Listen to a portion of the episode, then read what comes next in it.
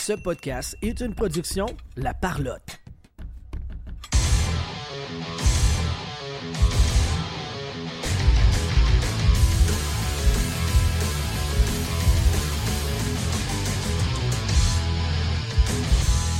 Deuxième entrevue de notre passage du côté du Sport Hobby Expo à Laval. Euh, venez nous voir, venez nous rencontrer au complexe multisport. C'est jusqu'à 17h aujourd'hui. Et demain, la même chose, c'est à partir de 10h et, ce jusqu'à 17h. Euh, puis en plus, demain, c'est la grosse journée avec les joueurs du Canadien de Montréal. Six joueurs qui vont être là.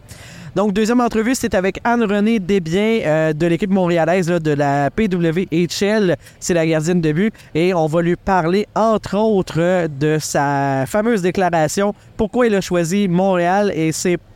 Oui, c'est à cause de la ville, mais c'est surtout en raison d'une joueuse très connue qui est dans l'alignement, Marie-Philippe Poulain. Donc, euh, on vous présente ça, cette entrevue avec Anne-Renée Desbiens. Bonne écoute! On reçoit euh, à la POC euh, au Sport Hobby Expo Anne-Renée Desbiens. Bonjour Anne-Renée. Bonjour, ça va bien? Très, très bien, toi? Oui, belle journée. Yes. dernièrement, tu es comme sorti dans l'actualité parce que tu es signé avec la nouvelle équipe de Montréal dans la W, de la PWHL. je suis jamais sûr, excuse-moi et te dit qu'une des raisons, c'est parce que tu n'étais pas assez folle pour affronter les tirs de euh, Marie-Philippe Poulain. À quel point t'es saine d'esprit pour affronter ceux des autres filles? euh, non, c'est pas. Euh, c'est plus parce que, mettons que Marie-Philippe, elle pas trop à ma confiance. Là, euh, on va être honnête, elle est d'une catégorie à part et puis tout ce qu'elle fait, elle donc, j'aime définitivement mieux l'avoir dans mon équipe pour ma confiance. Elle peut compter ses autres gardiennes. Elle compte mes pratiques sur moi, mais au moins dans les games, j'ai l'air meilleur. c'est bon. Ouais, alors ça, c'est sûr, ouais. Euh, j'ai regardé, là, puis entre 2018, la saison 2018-2019 et aujourd'hui, t'as genre une défaite. T'as-tu comme oublié comment perdre?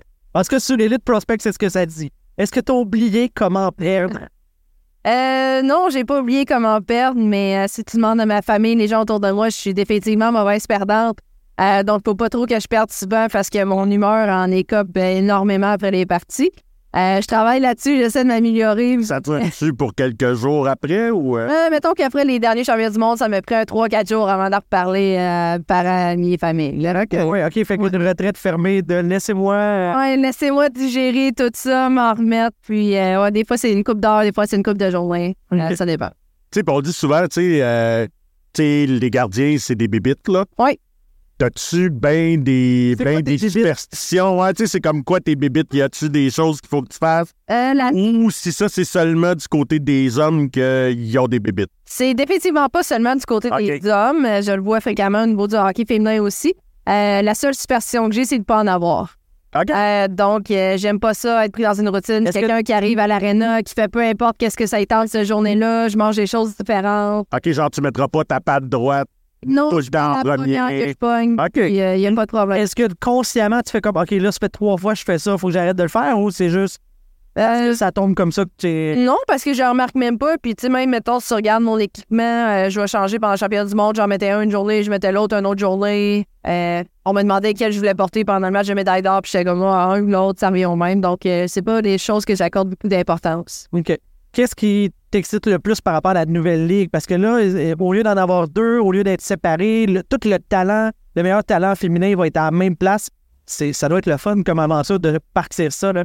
Oui, ce que j'aime, c'est que toutes les meilleures joueuses vont pouvoir être sur la glace euh, dans une ligue. Éventuellement, on aimerait qu'il y ait plus d'Européennes qui vont nous joindre aussi. Elles étaient déjà dans des contrats en Europe, donc un petit peu plus difficile de quitter.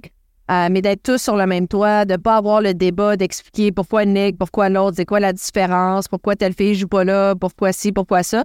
Euh, ça va être beaucoup plus simple. Le niveau de jeu va être plus élevé. On a seulement six équipes. Euh, donc, il y a beaucoup d'excellentes joueuses qui n'ont pas encore été repêchées, qui sont agentes libres, justement, qui vont se pointer à des camps d'entraînement.